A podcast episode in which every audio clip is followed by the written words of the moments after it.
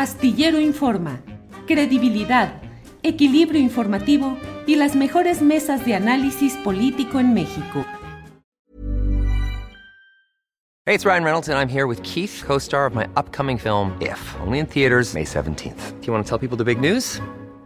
All right, I'll do it. Sign up now and you'll get unlimited for $15 a month in six months of Paramount Plus Essential Plan on us. Mintmobile.com slash switch. Upfront payment of $45 equivalent to $15 per month. Unlimited over 40 gigabytes per month. Face lower speeds. Videos at 480p. Active Mint customers by 531.24 get six months of Paramount Plus Essential Plan. Auto renews after six months. Offer ends May 31st, 2024. Separate Paramount Plus registration required. Terms and conditions apply if rated PG.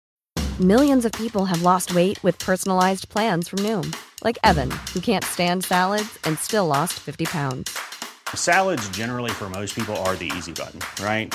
For me, that wasn't an option. I never really was a salad guy. That's just not who I am. But Noom worked for me. Get your personalized plan today at Noom.com. Real Noom user compensated to provide their story. In four weeks, the typical Noom user can expect to lose one to two pounds per week. Individual results may vary. Villegas. Claudia, buenas tardes. Hola Julio, muy buenas tardes. Feliz inicio de agosto. Estamos estrenando mes y también cifras, Julio. Sí, a ver, platícanos que hay un montón de asuntos económicos para platicar, así es que ya estoy aquí sentado, soy todo oídos. Dinos lo que hoy nos vas a ayudar a comentar y a entender, Claudia, por favor.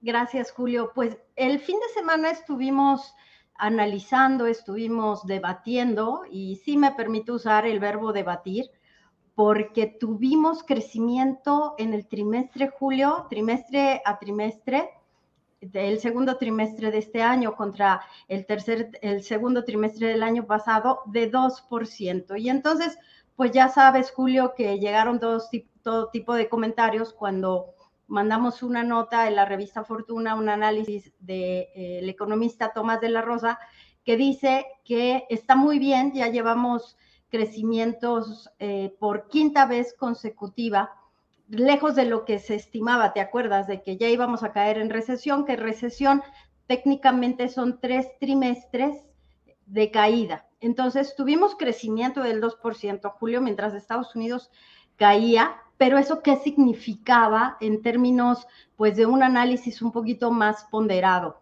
Entonces, pues nos dimos a la tarea de observar que la economía sigue estancada lamentablemente, Julio. Y cuando vemos ese estancamiento, ¿qué significa? Bueno, pues dificultad de la economía eh, mexicana para generar empleos, pero los números siguen siendo contradictorios y me acordé mucho de esa película del nombre de la rosa de Eco, eh, Julio, en donde pues todo lo que sabíamos podría no ser cierto y tenemos que reaprender la economía. ¿Cómo se está moviendo la economía mexicana en medio de la pandemia, Julio? Bueno, pues tenemos incrementos en recaudación eh, durante los primeros meses del año, 3.3 billones de recaudación, un crecimiento del 4%, Julio. Hoy tenemos remesas creciendo a un ritmo de 5.500 millones de dólares, que eso me lleva a mi siguiente comentario, Julio, que tiene que ver con el factor del trabajo. ¿Qué tipo de plazas se están creando en México y por qué nuestros paisanos se siguen yendo a Estados Unidos, Julio? Que pues sí, eh, y luego pues hay, pues no hay, no es una, no es un tema de discusión, sino de precisión de el rigor en el planteamiento de los temas económicos que dicen, pues las remesas no son una producción ni pueden entrar en la parte positiva de una economía, es dinero que envían de fuera por el déficit que se tiene adentro de la opción de una vida distinta, de opciones de trabajo, de desarrollo. Pero em, pues así andan las cosas, Claudia, y pues números van, números vienen, bien o mal, yo no sé cuál sea tu, tu punto de vista autorizado más que el mío, Claudia, pero bien o mal pareciera que vamos rodando, que vamos caminando, como que nada se descarrila, como muchos preveían o suponían o decían, y que en medio de un mundo lleno de múltiples problemas, cambios, rediseños, como que ahí vamos, así como que silenciosamente ahí vamos caminando.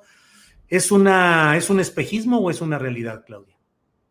Fíjate, Julio, que vi la entrevista que le hiciste al doctor Sandoval de la UNAM y me pareció que fue muy pertinente lo que él hablaba de cómo la política de tasas de interés en una economía puede frenarla.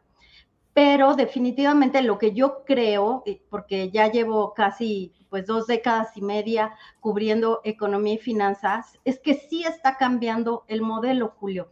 Nosotros en la revista Fortuna, y les recomiendo que vean esta nota, hicimos un análisis, eh, Tomás de la Rosa, de cómo los sexenios que más crecieron fueron los sexenios, eh, esta palabra la uso yo, entreguistas al capital privado, no la usa Tomás, pero el sexenio de Peña Nieto y el de Salinas de Gortari trimestralmente fueron los que más crecieron, pero lo hicieron abriendo el capital, moviendo a México, eh, imitando a, Thatcher, Julio, eh, con, con, el tema de toda esta ola de privatización a principios de los noventas y el gobierno del presidente López Obrador trimestralmente acumula pues números muy parecidos a lo que hacían en esa época, en este trimestre, pues está estancado, Julio, si hacemos esta, este comparativo, pero es un modelo diferente y es en medio de la pandemia, Julio,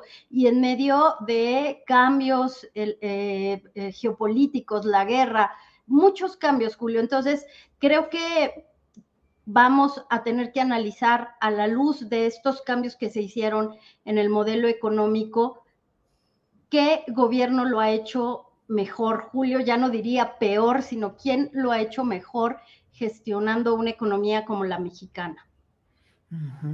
Claudia, pues eh, veamos eh, qué es lo que va sucediendo y a nivel eh, mundial, pues los temores, por una crisis que pueda provocar el viaje de Pelosi, eh, de Nancy Pelosi a Taiwán, la pelea por los chips, que Taiwán es la, eh, la parte productora principal a nivel mundial de todo este terreno, los problemas en Serbia y nuestra economía, pues ahí caminando en, con la expectativa de, todos estos eh, múltiples escenarios cambiantes, Claudia en medio de la tormenta, Julio, porque te quise traer una, pues una exclusiva, un enfoque interesante de lo que se va a, estar publicando en la prensa financiera durante las próximas semanas.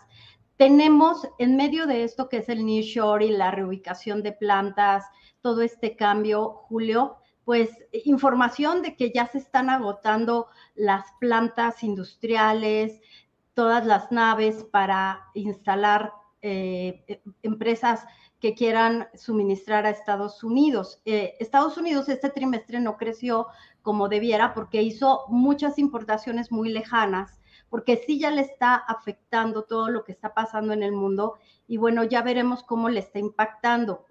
Pero México todavía tiene este problema, uno de la energía y dos, Julio, el de autopartes. Y te quiero dar un número hay más de 500 mil contratos colectivos de trabajo que se tienen que legitimar, muchos de ellos en la industria automotriz. En estos días estamos leyendo que Volkswagen va a tener que hacerlo en los próximos días de la mejor manera para conservar la rentabilidad de las plantas. ¿A dónde voy con esto, Julio?